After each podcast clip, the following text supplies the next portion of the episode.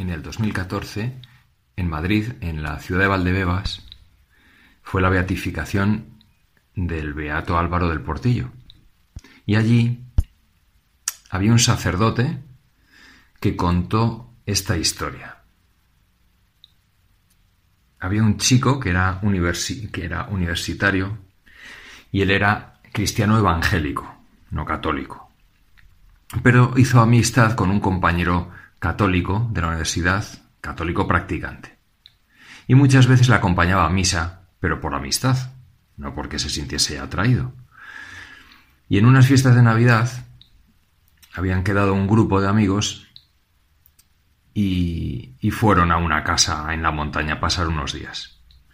El católico pues quiso seguir su costumbre de ir a misa y el protestante pues quiso acompañarle como hacía siempre. Lo que ocurre que ahora la iglesia más cercana estaba a 20 kilómetros de distancia. Entonces tenían que ir andando. Eh, porque había una nevada tremenda, estaba la carretera cubierta de nieve, y el, el protestante le dijo, mira, si piensas ir caminando hasta allí, lo siento, pero no cuentes conmigo. Y otro le dijo, hombre, seguro que pasará un coche, y hacemos autostop. El argumento no le convenció del todo, pero le pareció que había que intentarlo.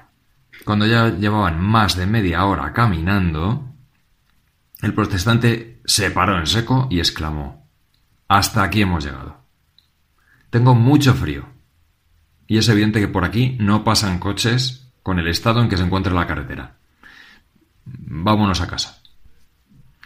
Entonces el católico le dijo, bueno, vamos a hacer una cosa. Vamos a pedir a nuestros ángeles eh, custodios que, que hagan que pase un coche. Porque los ángeles los ángeles de la guarda están a nuestro servicio. Y le estamos pidiendo esta ayuda para ir a misa. Bueno, pues esto para el protestante fue la gota que colmó el vaso. Pues eh, es que para un protestante, bueno, pues aquello le parecía que no tenía ningún sentido. Mira, le dijo, por aquí no paso. Yo no creo en los ángeles custodios. Así que no pienso rezarles. Vámonos a casa. Y su amigo le, dijo, le hizo una propuesta. Dice, mira, vamos a rezar de todos modos a los ángeles custodios. Y les damos cinco minutos de margen. Si en cinco minutos eh, actúan, entonces tú deberías creer en ellos. Y si no actúan en cinco minutos, dejaré yo de creer en ellos.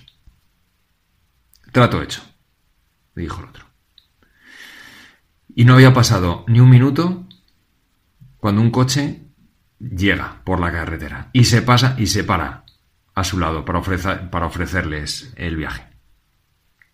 El protestante no salía de su asombro.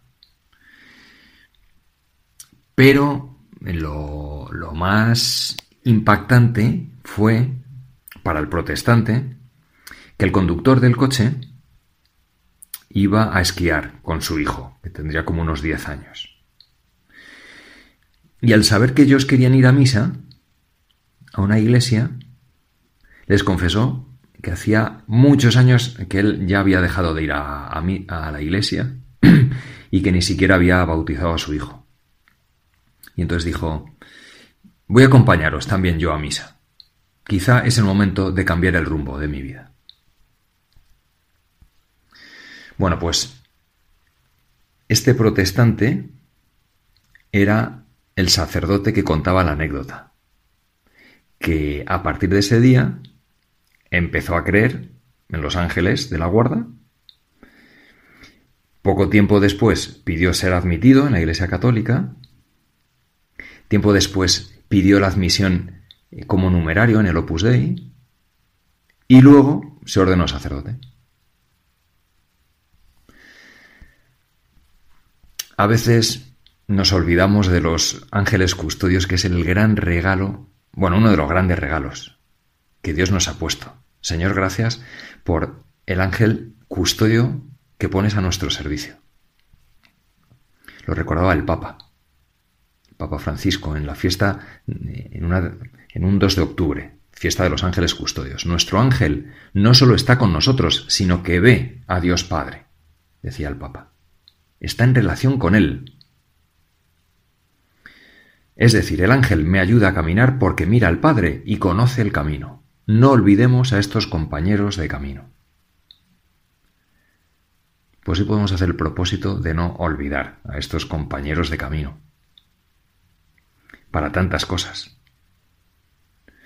Hay una película de dibujos animados muy bonita que se llama El Gran Milagro, que explica la misa. Y ahí se ve cómo los ángeles custodios durante la misa presentan, presentan a Dios en el altar las obras buenas que tenemos.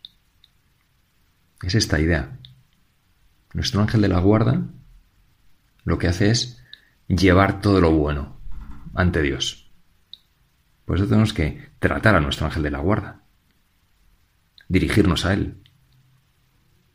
Eh, esa, eso que eh, eh, hacemos tantos de poner un nombre a nuestro ángel de la guarda, pues para tratarle con confianza y pedirle con el nombre que le ponga cada uno, Manolito, échame una, échame una mano en el estudio que entienda esto, esta exposición en clase, que es que me voy a poner nervioso, ayúdame esta tentación que tengo de ahora mismo de, de actuar mal, o esta, ayúdame en esta conversación con este amigo mío, ayúdame a rezar, a rezar bien, y sobre todo, eh, ayúdame a vivir muy bien la Santa Misa, para que ofrezcas ante Dios Padre las buenas obras.